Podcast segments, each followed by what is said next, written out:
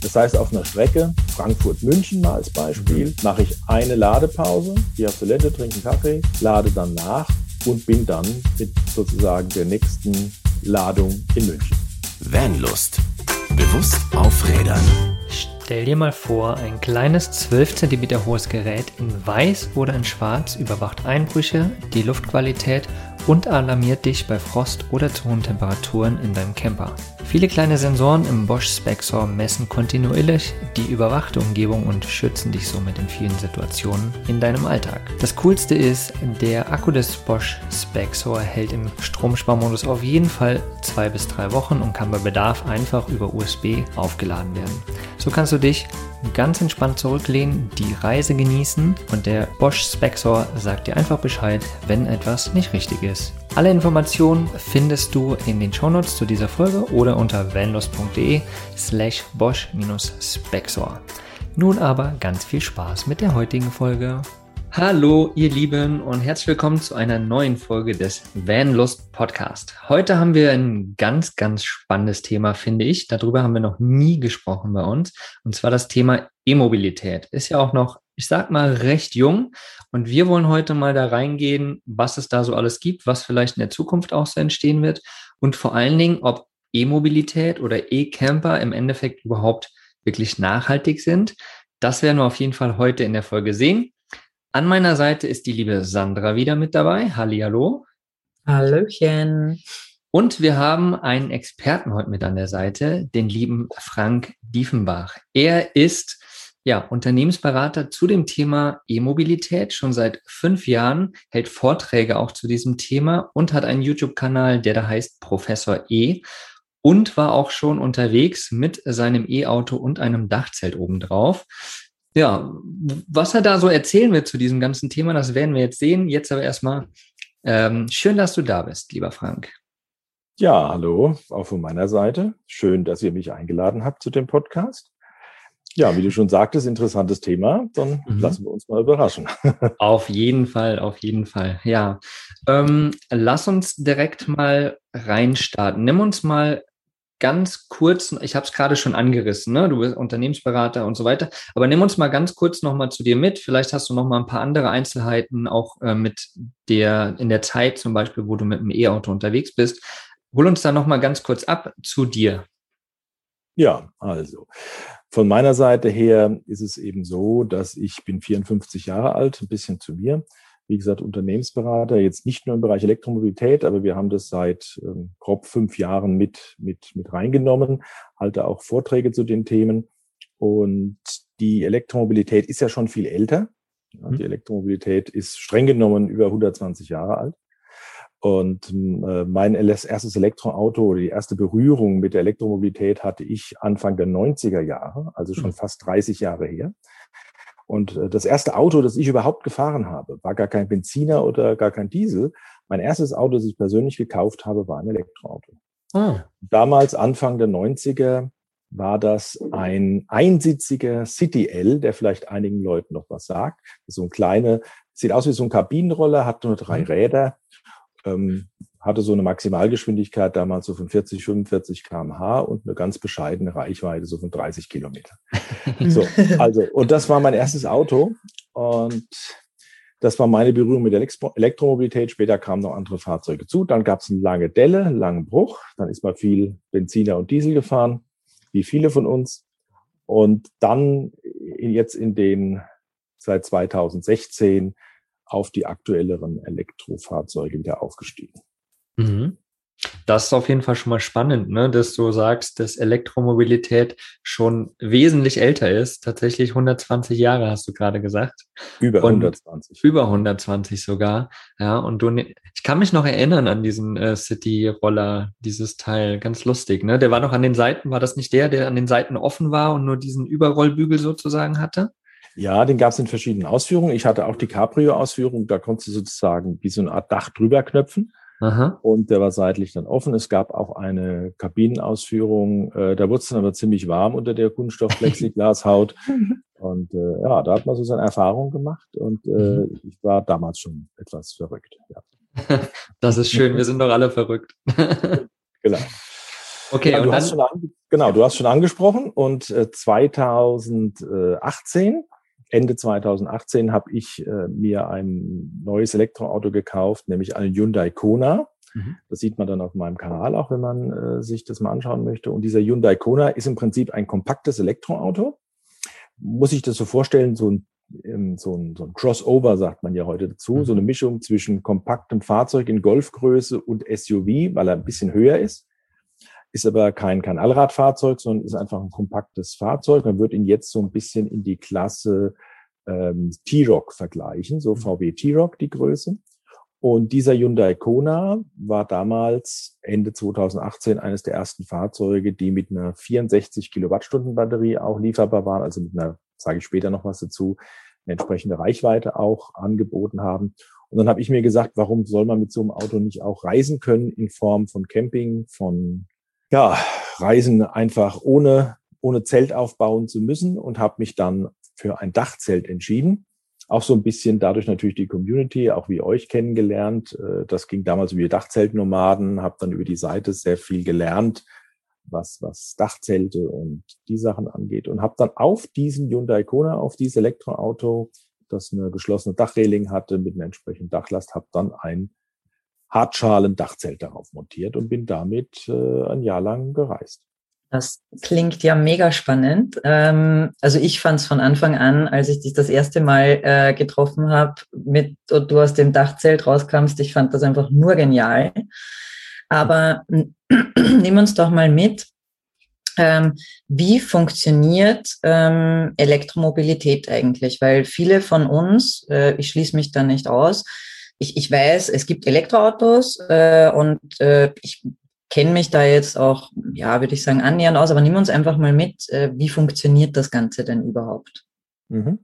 Also im Prinzip ist die Elektromobilität, wie ich ja auch vorhin schon sagte, mit über 120 Jahren alt, äh, so alt wie das Auto an sich. Ja, das heißt, äh, die ersten Fahrzeuge, die auch in, in Städten früher in Flotten sogar unterwegs waren, das waren keine Benzin oder Diesel, das waren damals Elektrofahrzeuge. Ja, auch in den wirklich im 19. Jahrhundert bereits.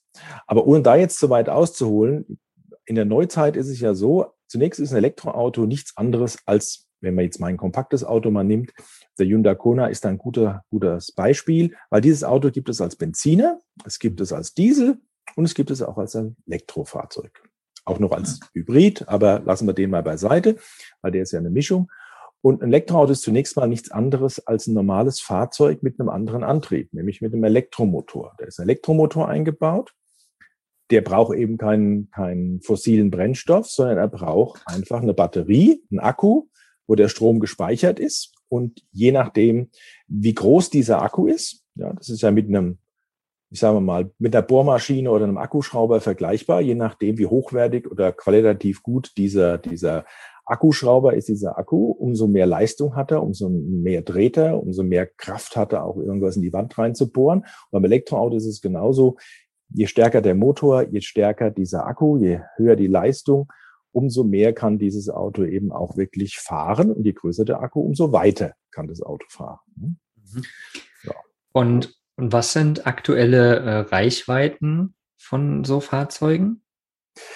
Ja, also als ich so ein bisschen jetzt in, in den letzten Jahren angefangen habe, dann gab es so Fahrzeuge wie den Nissan Leaf oder auch den, den, den Kia Soul und andere, die hatten so Akkus, das waren so in den Jahren 2012, 13, 14, 15, da waren die Akkugrößen so 24 bis 30 Kilowattstunden. Ja, mhm. Das heißt, in der Realität in der Regel zwischen 150 und maximal 200 Kilometer Reichweite. So ist jetzt auch nicht so viel. genau, so hat es jetzt angefangen vor, ich sag mal mal, fünf bis acht Jahren. So mhm. Jetzt aktuell, wir müssen ja immer von, von der Gegenwart reden, 2021, gibt es Fahrzeuge, da gehört der Kona auch dazu, die haben bequem zwischen, ich sage jetzt mal, wenn man einen Opel Corsa nimmt, mal ein kleines kompaktes Fahrzeug, da liegen wir bei 50 Kilowattstunden brutto. Und die anderen gehen so hoch, äh, wenn wir jetzt den berühmten Tesla Model 3 nehmen, so bis 75 Kilowattstunden. Meine hat 64 Kilowattstunden. Die liegen so zwischen 50 und 75 Kilowattstunden. Mhm. Das bedeutet, dass je nachdem natürlich, was für ein Verbrauch das Fahrzeug hat. Ich, ich sage es jetzt mal, an meinem Fahrzeug ist es so, der hat 64 Kilowattstunden Akkugröße.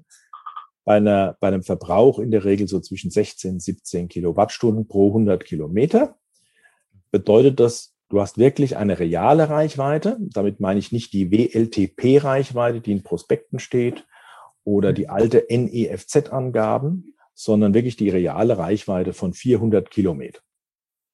Das heißt, man auf jeden Fall schon mal besser mit umgehen. Genau, ein modernes, ein modernes Elektroauto im Bereich, ich sag mal mal, ob das ein Renault ist oder ob das ein Nissan ist, ob das ein, ein, ein Tesla ist oder ein Hyundai Kona, haben Reichweiten real, also wirklich von 400 Kilometern. Mhm. Wobei, das ist der Haken, die 400 Kilometer sind wirklich von 0 bis 100 Prozent. Also wenn ich den voll ah. geladen habe und würde ihn bis 0 runterfahren, dann habe ich 400 Kilometer mhm. im Realen. Das macht aber niemand. Du mhm. fährst in der Regel, du lädst deinen Akku nur selten ganz voll. Du machst ihn nur dann ganz voll, wenn du wirklich eine lange Reise vor dir hast. Und äh, für den Akku ist es schon, ihn nur bis 80, 90 Prozent zu laden. Mhm. Und du wirst ihn nie auf Null runterfahren.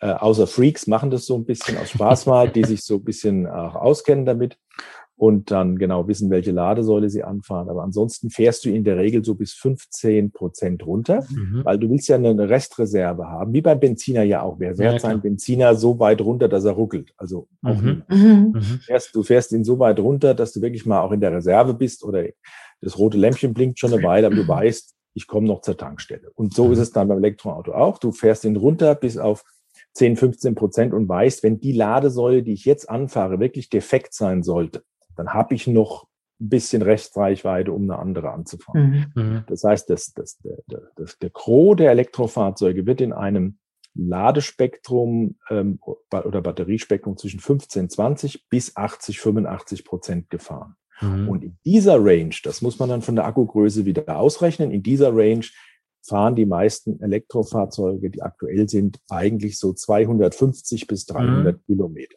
Mhm, genau. So bedeutet, genau, das bedeutet auf einer Langstrecke, wenn ich jetzt eine Langstrecke fahre, fahre ich 250, 300 Kilometer. Dann will ich sowieso mal eine Pause machen, weil ich mal auf Toilette muss oder was trinken will. Dann fahre ich eben raus. Mhm. Toilette, was trinken, 20, 30 Minuten und in diesen 30 Minuten lade ich dann mhm. eben nach. Und das wäre jetzt meine Frage mhm. oder unsere Frage dann halt auch gewesen. Genau. Wie, wie lange eben die Ladezeiten dauern, weil ich habe mir das früher immer so vorgestellt, okay, wenn ich jetzt mit einem Elektroauto fahre, dann muss ich sechs bis acht Stunden irgendwo stehen und das Ding wieder vollladen lassen. Aber jetzt sagst du, dass das nur 20 bis 30 Minuten dauert, oder?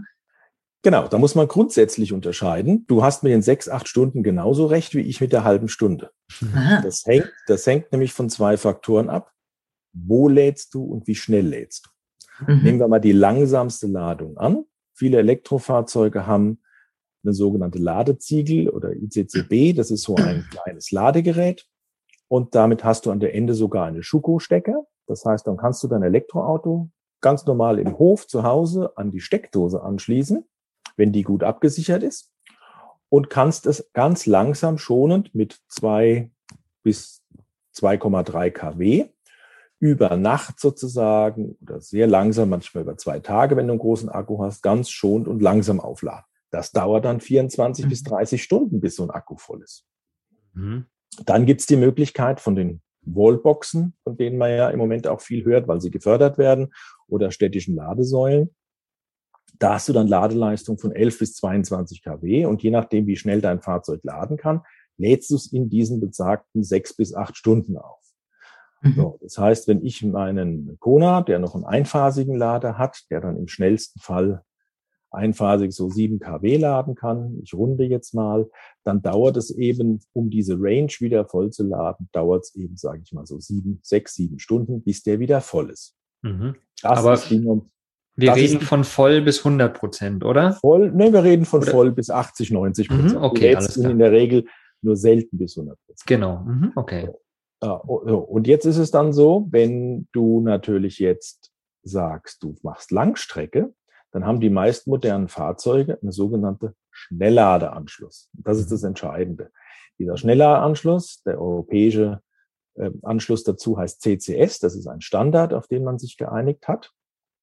Und dieser CCS-Anschluss ist so, dass der sozusagen dafür sorgt, dass du eine Schnellladesäule anfahren kannst, die eine höhere Ladeleistung zur Verfügung stellt. 50 kW, 100, 150 bis 300 kW, je nach mhm. Fahrzeug. Und dann kannst du über diesen Schnellladeanschluss, jetzt bei meinem Fahrzeug zum Beispiel, äh, in einer halben Stunde wirklich 200 Kilometer nachladen. Hm. Das, das bedeutet, ich habe hab 250 Kilometer gefahren, zügig auch auf der Autobahn, ja, also zügig heißt so 120, 130 kmh mhm. äh, gefahren, mache dann eine halbe Stunde Pause und lade in dieser halben Stunde wieder 200 Kilometer nach. Das heißt, auf einer Strecke Frankfurt-München mal als Beispiel, mhm. ja, mache ich eine Ladepause, gehe auf Toilette, trinke einen Kaffee, lade dann nach und bin dann mit sozusagen der nächsten Ladung in München. Macht man ja grundsätzlich mit einem normalen Auto auch, ne? Hast du auch deine ein, zwei Pausen dazwischen? Also ändert sich in dem Verhalten ja fast gar nichts, außer dass du halt quasi dort anhalten musst, wo halt irgendwie eine Ladestation ist. Und die gibt's ja mit, mit Sicherheit auch gerade noch nicht überall, oder? Also heißt, wo kann man überall laden aktuell? Die Ladesäulen sind eigentlich es gibt immer noch ein paar weiße Flecken, aber es sind im Moment, gerade in den letzten zwei Jahren, wie Pilze aus dem Boden geschossen. Das heißt, eigentlich sind viele Autohöfe, Raststätten inzwischen ähm, mit Lade, Schnellladesäulen versorgt. Also die mhm. Dichte ist da schon sehr, sehr gut. Also ich bin vor fünf Jahren schon durch ganz Deutschland gereist mit 45.000 Kilometern im Jahr rein elektrisch. Und das ging schon. Da musste man sehr viel genauer planen und darauf hoffen, dass die Ladesäule dann auch funktioniert, weil dann an dem Standort wirklich nur eine stand. Heute fahre ich Raststätten und Lade, äh, sagen wir, Ladeparks oder auch Autohöfe an, wo vier, acht und, und mehr Lade, Schnellladesäule stehen. Also heute ist es wesentlich einfacher, sicherer und man hat verschiedene Möglichkeiten durch Apps mhm. sich entsprechend, mhm. sage ich mal, äh, wo, wo man sich auf die Ladeverbünde dann zugreifen kann, kann man sich über die App anschauen, wo ist eine, wo möchte ich laden auf meiner Strecke. Ich habe heute direkte ähm, Routenplanerprogramme, wo ich mhm. vom PC zu Hause im Büro sagen kann, ich fahre jetzt von dort nach dort, mache eine längere Strecke, zeig mir zum Beispiel an, wo ist der schnellstmögliche Lader, wo ist zum Beispiel, und da kommen wir ja auch zu, wo ist zum Beispiel ein kostenloser Lader. Mhm. Denn im Gegensatz zum Auto, ich kann ja nicht kostenlos Benzin tanken, kann man nach wie vor bei Elektroautos, wenn man, wenn man schlau disponiert und ein bisschen Zeit hat, kann ich so eine Strecke Frankfurt-München kostenlos fahren. Okay. Echt? Das geht noch? Weil ich wollte, also ich wollte dich jetzt gerade fragen, nämlich ähm, wie teuer es äh, mit dem Elektroauto ist, verglichen zu Diesel und Benzin, weil ich hier davon ausgegangen bin, dass man das nicht gratis machen kann. Ja, man kann das gratis machen. Also ich nehme ja jetzt nebenbei mal den Taschenrechner, weil die, die äh, mhm. Benzinpreise, mhm. Dieselpreise ändern sich ja auch ein bisschen mhm. und ich bin teilweise, äh, ich sage jetzt mal, habe die gar nicht mehr so im Kopf. Ja, ich ich habe es natürlich dadurch jetzt ein bisschen mehr im Kopf, dass ich äh, den Van fahre und der Van noch mit Diesel fährt. Mhm. Aber mhm. wenn wir jetzt zum Beispiel mal einen günstigen äh, Dieselpreis annehmen und der ist im Moment in Deutschland so 1,35, ne? Mhm. So, und du hast jetzt einen, einen Pkw, der mit einem kompakten vergleichbar ist, der hat so einen Verbrauch, wenn du ihn einigermaßen äh, äh entspannt und günstig fährst, und da rechnen wir jetzt mal nur sechs Liter, ne?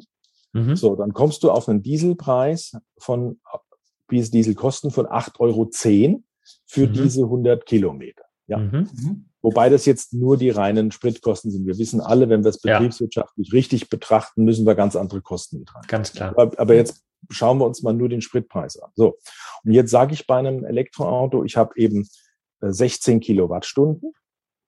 Und jetzt lade ich ja unterwegs, da gibt's verschiedene äh, Karten, verschiedene Preise, aber jetzt lade ich im Moment, sage ich mal, in der Regel, äh, in der Regel für 48 Cent für diese 100 Kilometer, wenn ich sie voll bezahle.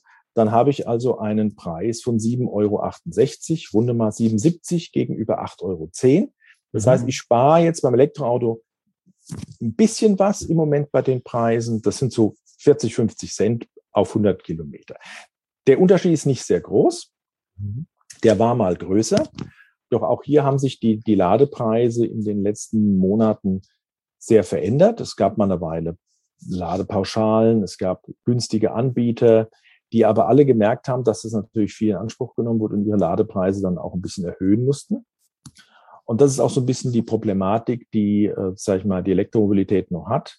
Es ist ein bisschen chaotisch, was die Ladestruktur angeht, was die, was die Ladekarten, was die Lade-Apps, was die Preise angeht, was die Anbieter angeht. Also für jemanden, der sich nicht so mit der Branche beschäftigt und da neu reinkommt, ist es nicht ganz einfach. Das muss besser werden. Aber es ist günstig. Und was jetzt halt entscheidend dazukommt, wenn man geschickt plant über so einen Routenplaner, dann kann man deshalb kostenlos laden, weil es viele Anbieter gibt, zum Beispiel Supermärkte, Kaufland, Lidl, Aldi, ähm, Ikea und andere, die Schnellladesäulen auch an Top-Standorten entlang der Autobahn haben, auch HPC-Lader, also High Power Charger, sehr schnelle Lader anbieten. Und wenn du da zum Beispiel eine Pause machst und dir zum Beispiel jetzt, sag ich mal, beim Lidl einen Kaffee holst, ein Brötchen und äh, in so einem Fachmarktzentrum irgendwo noch gemütlich auf Toilette gehst und hängst dann in der Zeit beim Lidl am Schnelllader, dann kostet das nichts. Mhm. So, auch Lidl ist jetzt gerade dabei, über eine App da ein bisschen äh, was zu verändern, aber es gibt immer noch mhm. genügend, die, wo es nichts kostet. Es gibt noch Kaufland, es gibt Aldi, es gibt andere, da kostet es nichts. Das heißt, wenn ich mir eine Route so plane, dass mein Ladestopp, den ich auf einer längeren Strecke im Moment habe, vielleicht bei einem kostenlosen Anbieter ist und ich da nicht große Abweichungen von meiner Strecke habe, und mir macht es ja auch Spaß, das ist ja so ein Fakt, dann, dann lade ich da einfach um, umsonst Mhm. Und wenn ich irgendwo in der Stadt dann ankomme, ob das jetzt Köln ist oder ob das jetzt München oder irgendwo ist, dann gibt's dann auch wieder irgendwo einen Supermarkt und dann äh, kann man auch mal wirklich hin und zurück oder ein ganzes Wochenende rumfahren, ohne dass man einmal was dafür bezahlt hat. Noch geht das. Okay, das ist auf jeden Fall super interessant. Ich wünschte, das würde mit dem Diesel auch funktionieren. okay, aber das wird sich auf jeden Fall alles ändern in Zukunft. Das ist ja doch noch, also jetzt in der neuen Zeit recht neu, sage ich mal, diese ganze E-Mobilität. Und wir haben jetzt auch die ganze Zeit von normalen Fahrzeugen gesprochen, von einem normalen Auto, sage ich jetzt einfach mal. Ne? Ähm, wir sind ja hier bei Vanlust und Vanlust bedeutet ja auch, wir sind alles irgendwie Camper, Vanlifer, irgendwie in die Richtung orientiert. Wie sieht's denn aktuell auf dem Markt aus mit E-Campern? Gibt's da schon was? Gibt's da noch nichts? Wie siehst du das? das E-Camper-Thema ist ein sehr delikates Thema, mhm. weil das Problem bei der Elektromobilität besteht in zwei wichtigen Faktoren. Wenn ich eine entsprechende Reichweite brauche, brauche ich einen entsprechend großen Akku. Und ein mhm. großer Akku bedeutet sowohl mhm. beim Pkw als auch dann beim kleinen Nutzfahrzeug oder größeren Nutzfahrzeug, dass ich natürlich viel Gewicht mit mir rumschleppe. Das heißt, das mhm. Fahrzeug wird um einiges schwerer und da kommen wir nämlich auch in einen Bereich rein, wenn wir jetzt die Van-Szene mal nehmen. Wir fahren, wir fahren ja alle, wenn wir jetzt so einen Pössl-Kastenwagen als Beispiel nehmen, stellvertretend für viele Kastenwagen in der mhm. Größenordnung, da wissen wir ja alle, der hat einen entsprechenden Ausbau. Wir wissen, dass der Leer in der Regel äh, locker 2,8 Tonnen wiegt. Dann kommt noch einiges an Klamotten rein, an Wasser und so weiter. Das heißt, wir wissen alle, dass wir eigentlich immer an der an der Belastungsgrenze des Fahrzeugs fahren. In der Regel fahren die alle mit dreieinhalb Tonnen, einige ein bisschen leicht drüber. Die sind mhm. immer alle eigentlich vollgepackt. Gerade wenn einer auch noch businessmäßig on wheel ist und äh, da, sage ich mal, auch unterwegs ist, dann hat er noch viele andere Sachen mit. Der lebt ja in dem Teil. Und das bedeutet, ich fahre eigentlich immer an der Belastungsgrenze. Wenn ich jetzt so ein Fahrzeug rein elektrisch haben möchte, dann brauche ich eine bei, bei ich sage jetzt mal, adäquater Reichweite, 300, 400 Kilometer, weil ich auch, sagen wir sagen, nach drei, vier Stunden bereit wäre zu sagen, jetzt mache ich eine Pause und dann lade ich, dann brauche ich eigentlich einen riesengroßen Akku. Mhm. Ich brauche die entsprechende Technik. Die wird im Moment von den Nutzfahrzeugherstellern, die, Herstellern, die wir alle so kennen, nehmen wir Fiat als großen, der ja bekannt ist, weil er viele Vans, gar nicht in dieser Größenordnung angeboten. Die Nutzfahrzeuge, die im Moment angeboten werden, werden für den regionalen Zustell Betrieb angeboten. Die haben Reichweiten, auch wenn man die jetzt voll beladen mal berechnen würde, irgendwo im Bereich real 150, mhm. 170 Kilometern. Weiter kommen die nicht. Und dann haben wir noch mal anderes zum Tragen. Wir wissen ja alle aufgrund der neueren Führerscheine, mhm.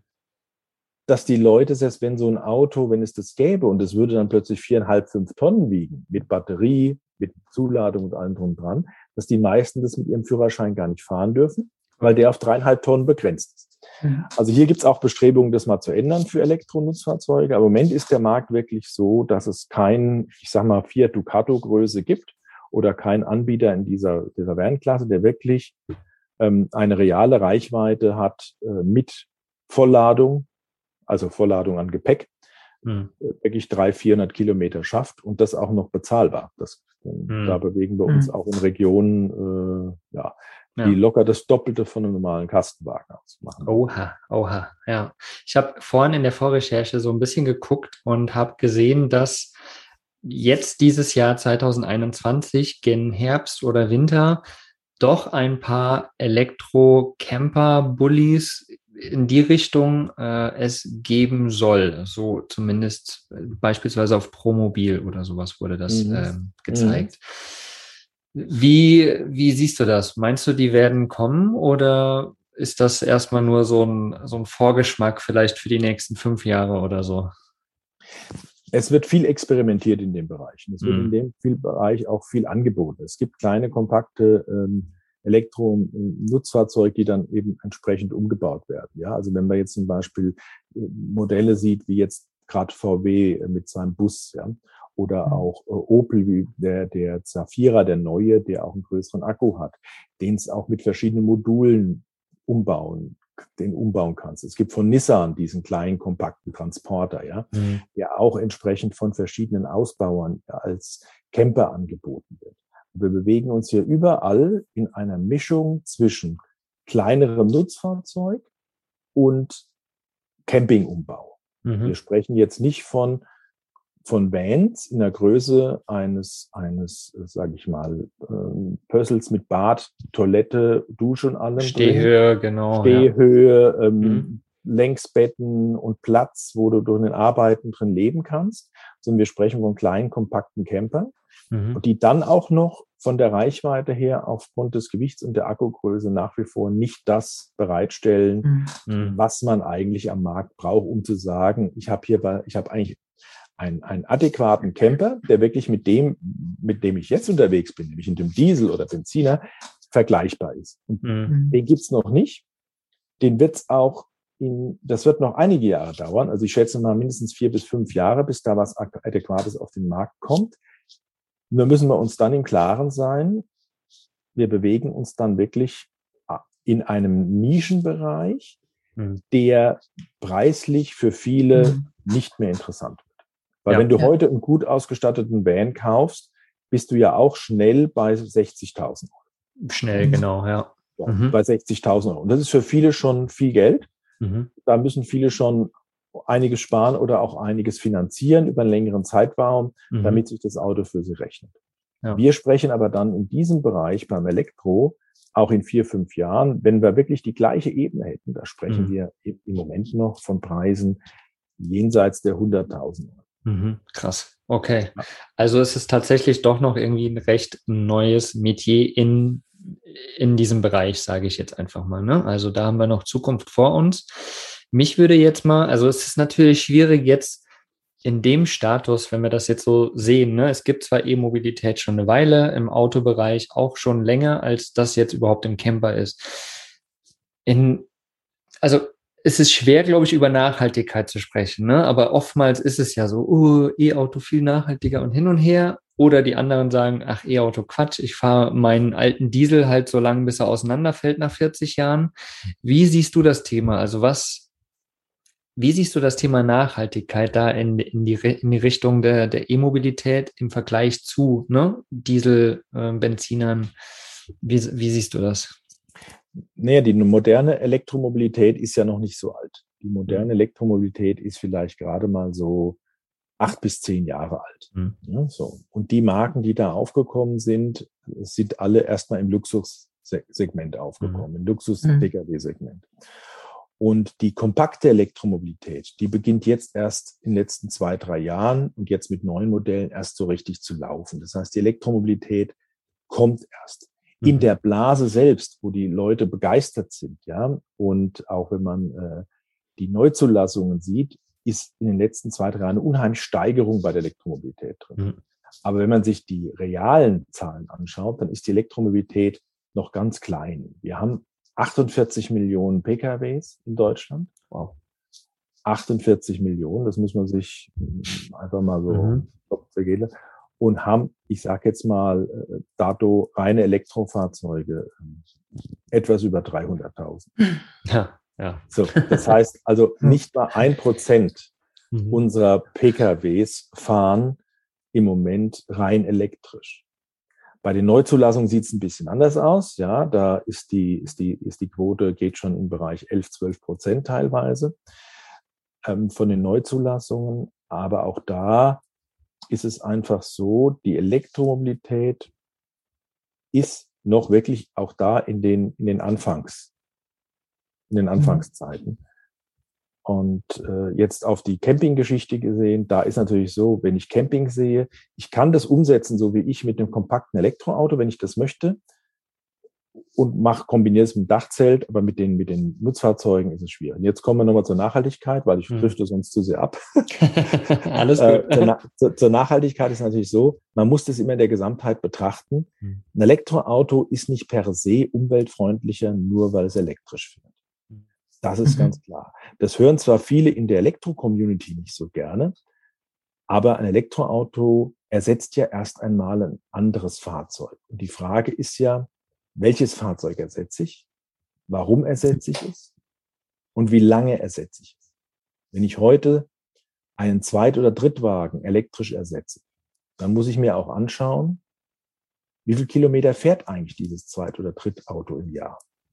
Und wann ist das Elektroauto, das ja auch in, in, in CO2 oder einen Fußabdruck erstmal hat in, zum Zeitpunkt seiner, seiner Produktion, wann fährt das Elektroauto das wirklich raus gegenüber dem Benziner oder Diesel? Und das geht nur mit den entsprechenden Kilometern pro Jahr. Und wenn ich ein klein kompaktes Elektroauto habe, das ich aber nur regional in der Stadt bewege und nur vielleicht 10.000 oder 15.000 Kilometer im Jahr, dann fährt es das in seinem Lebenszyklus vielleicht gar nicht raus. Mhm. Das muss mhm. man sehen. Also es hat Vorteile, das elektrische Auto, weil es natürlich vor Ort wirklich keine Emissionen ausstößt. Das ist schön für die Städte. Es ist mhm. leise, es ist dynamisch, es macht Spaß. Es hat noch andere Faktoren, weshalb man elektrisch fährt. Ich persönlich fahre nicht elektrisch, weil ich für, weil ich der Meinung bin, es ist das umweltfreundlichste Fahrzeug. Mhm. Ich fahre mhm. elektrisch, weil es ein komfortables, leises, dynamisches, schnelles Fahren ist, das Spaß macht. Mhm. Bei mir ist es umweltfreundlicher, weil ich viele Kilometer im Jahr damit fahre. Mhm. Und damit hole ich diese, diese negative Seite vom Anfang der Produktion mit der Zeit auf. Man muss immer mhm. diese Total Costs of Ownership sehen über den, über mhm. den Zeitraum. Aber es ist natürlich auch so, dass viele Leute so ein Auto ja auch äh, als Dienstwagen oder geschäftlich fahren. Und da kommen wir dann nachhaltig nämlich auch müssen wir, wir müssen uns alle an die Nase fassen und uns eigentlich mal überlegen in dem Segment, warum wir eigentlich alle drei Jahre ein neues Auto brauchen. Mhm. Weil die meisten Autos werden geleast oder werden äh, gemietet oder werden gekauft und dann nach drei Jahren gibt's was Neues. Mhm. Wie nachhaltig ist das denn? Mhm. Und, ja. und da spielt es keine Rolle, ob das Ding mit Benzin betrieben wird, Diesel oder mit Elektro. Äh, das ist eine ganz andere Geschichte. So. Mhm das, das Elektroauto hat natürlich auch, was die Akkugeschichte angeht, immer ein Second und Third Life. Das muss man auch sehen. Nur weil Elektroauto Akku vielleicht nach fünf oder sechs Jahren äh, nicht mehr die Leistung bringt, kann ich ihn in anderen Bereichen hervorragend als Speicher verwenden. Und das wird mhm. in Zukunft auch gemacht werden. Ähm, ich weiß nicht, wie lange ich lebe, aber ich werde äh, das Recycling meines Akkus nicht erleben. Mhm. Weil mein Akku wird im, im, im Zweitleben äh, noch länger halten, als ich lebe. Mhm. So, da, also von daher ist das dann schon recht nachhaltig, weil man ihn weiterverwendet. Und wir müssen uns halt auch alle mal überlegen, die Elektroautos haben zwar große Akkus, aber die meisten Akkus, die wir, die weltweit ein Problem machen, in Milliarden Stückzahlen, mhm. sind Akkus von Handys, Laptops und Tablets. Was machen mhm. wir denn mit diesen Akkus? Die liegen zu Hause in den Schubladen, die werden nicht recycelt, die werden weggeschmissen, das ist ein Riesenpotenzial. Und hier wird eigentlich, hier werden hochwertige Rohstoffe, ich sage jetzt mal nicht richtig weiterverarbeitet. Das ist, das ist mhm. eigentlich auch ein großes Thema. Mhm. Also es ist auf jeden Fall äh, mega spannend, da auch zuzuhören. Wir haben uns ja bei der Campernomics Vacation da auch schon mal kurz drüber unterhalten über das Thema. Mhm. Und es ist ja so in der Community eben, ne, es gibt viele verschiedene Stimmen. Die einen sind pro, die anderen gegen. Und ähm, letztendlich ist es, oder das, was ich ja jetzt raushöre, ist, sind natürlich ganz, ganz viele Faktoren, die man bei Nachhaltigkeit bedenken sollte. Ne? Man kann nicht einfach nur auf einen Aspekt rausgehen. Klar, ein Diesel ist, wenn man es von dem Ausstoß sieht, natürlich nicht so nachhaltig wie ein E-Auto, weil das E-Auto hat eigentlich keinen Ausstoß. Ne? So. In dem Falle kann man das vielleicht so sehen, aber man muss die Gesamtheit dieses ähm, Konstruktes sozusagen sehen.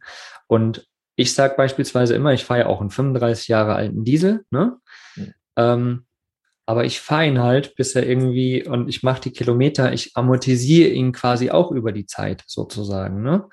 Und für mich macht das mehr Sinn, wenn ich das Gesamtheitliche sehe, als mir jetzt quasi jedes zweite Jahr ein neues Auto zu leasen, beispielsweise. Nur damit ich ein neues habe, nur damit ich jetzt E-Fahrzeug habe, etc. Also die Gesamtheit macht einfach letztendlich die Nachhaltigkeit aus und nicht ein Aspekt von dem Ganzen. Das ist richtig. Das mhm. ist vollkommen richtig, denn du musst ja auch sehen, wenn du dir in, in 30 Jahren alle drei Jahre ein, ein neues Auto gekauft hättest, dann hättest du in der Zeit neun bis zehn Neufahrzeuge ja. verbraucht. Und wir müssen ja auch einsehen, die, die jetzt ihren alten Benziner und Diesel abschaffen oder verkaufen und sich dann ein Elektroauto kaufen, die müssen sich auch überlegen, was macht denn eigentlich mein alter Diesel, mein alter Benziner in dem Moment? Wird der wirklich verschrottet recycelt? Nein, das wird er ja in der Regel gar nicht.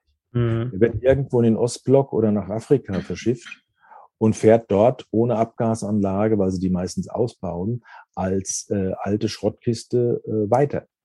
Ja? Und wir, müssen über unseren Tellerrand hinausschauen, wenn wir, wenn wir über, sag ich mal, Umwelt und, und Nachhaltigkeit reden und nicht nur immer auf uns fokussieren und sagen, ah, ich fahre jetzt ja sauber.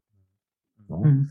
Äh, es fahren noch viel mehr nicht sauber. Und wenn ich heute natürlich einen neuen Van kaufe, dann achte ich natürlich drauf, dass ich eine, eine neue Abgas Richtlinie einhalte, ja, dass ich mhm. eine Blue-Einspritzung habe und nach Möglichkeit äh, so wenig äh, Stickoxid und andere Dinge wie möglich vor Ort produziere. Aber auch das Elektroauto ist nur dann sehr, sehr gut heute, wenn der Strom, mit dem es fährt, mhm. Ökostrom ist. Und mit 100% Ökostrom kannst du auch, wenn du wirklich rechnest, ein Elektroauto auch nicht betreiben.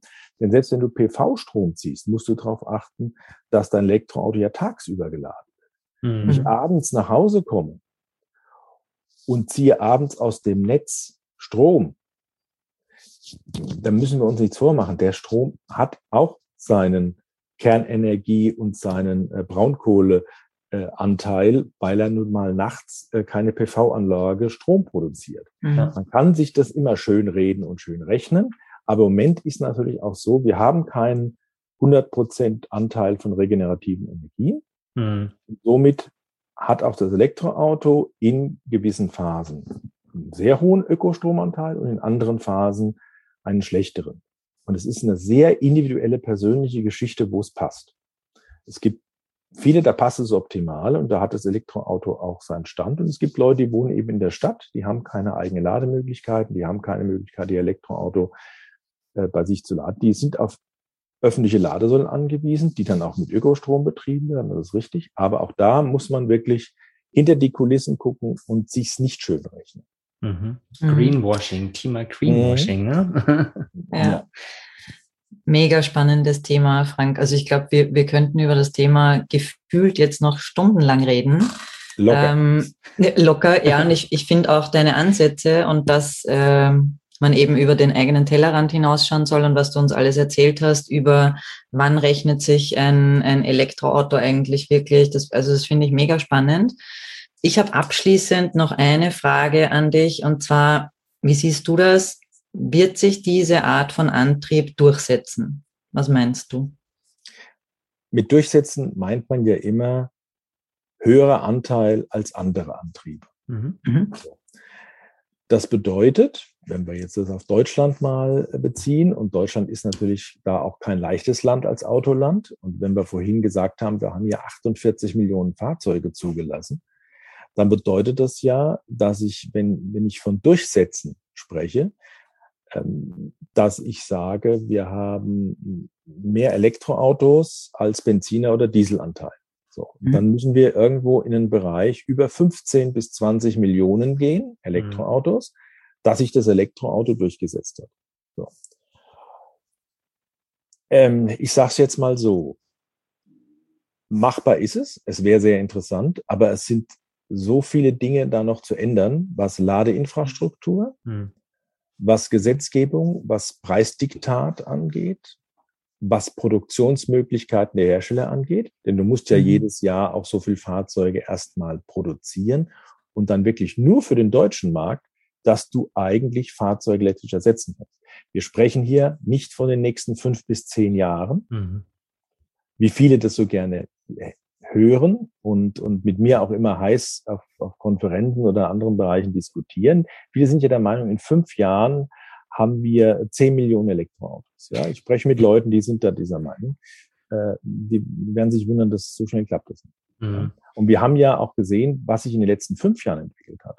In den letzten fünf Jahren, wir haben ein sehr exponentielles Wachstum in dem Bereich, aber bis wir, bis wir hier einen Anteil haben, wo wir sagen, die Elektromobilität gewinnt die Überhand, sprechen mhm. wir locker im Bereich zwischen 20 und 30 Jahren. Und was sich da noch tun muss, auch von der ganzen Struktur her, das ist so enorm. Es ist interessant und wir werden, und es wird sich vieles verändern, aber es wird nicht so schnell gehen, wie viele glauben. Mhm, mhm. Ja, das, das sehe ich tatsächlich auch so. Also es entwickelt sich alles recht schnell, aber wir brauchen doch immer Generationen, sage ich mal, ja. fast, damit sich die Dinge dann doch ähm, plakativ ändern, damit das wirklich so ist. Genau. Frank, super spannendes Thema. Ähm, ich, wie gesagt, also lass, lass uns das am besten so machen. Liebe Leute, schaut mal bei Professor E auf dem YouTube-Kanal vorbei, ja, beim lieben Frank. Da gibt's auf jeden Fall schon einiges und da wird es in Zukunft auf jeden Fall auch noch einiges mehr geben. Ähm, und lasst uns mal auf Social Media über das Thema diskutieren. Da bin ich schon sehr, sehr, sehr gespannt drauf, ja, auf die verschiedenen Sichtweisen, die ihr da ähm, haben werdet.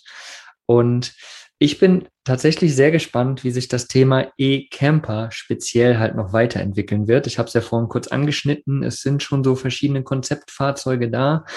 Ähm, ich bin gespannt, wie sich die nächsten Jahre entwickeln werden. Wir werden es sehen und ich bin sehr, sehr gespannt, ob wir deiner Prognose, die du gerade abgegeben hast, so die nächsten sag mal, 20 Jahre, was in den nächsten 20 Jahren in dem Bereich alles passieren wird. Mal gucken, wir hören uns in 20 Jahren einfach den Podcast nochmal an und dann gucken wir, was da, was da Sache ist. Mein lieber Frank, vielen, vielen, vielen lieben Dank, dass du dir die Zeit genommen hast, äh, hier Rede und Antwort zu stehen, sozusagen zu dem Thema E-Mobilität und Thema Nachhaltigkeit natürlich auch. Danke dir. Es hat großen Spaß gemacht. Vielen Dank. Und man kann ja jetzt in den 30, 40 Minuten nur einen kurzen Abriss eigentlich so allgemein mhm. einfach mal bilden. Das Thema, wir können uns da ein ganzes Wochenende drüber unterhalten. Und es ist ja auch schön, dass die Ansichten da so kontrovers sind und mhm. jeder andere Erfahrungen damit macht.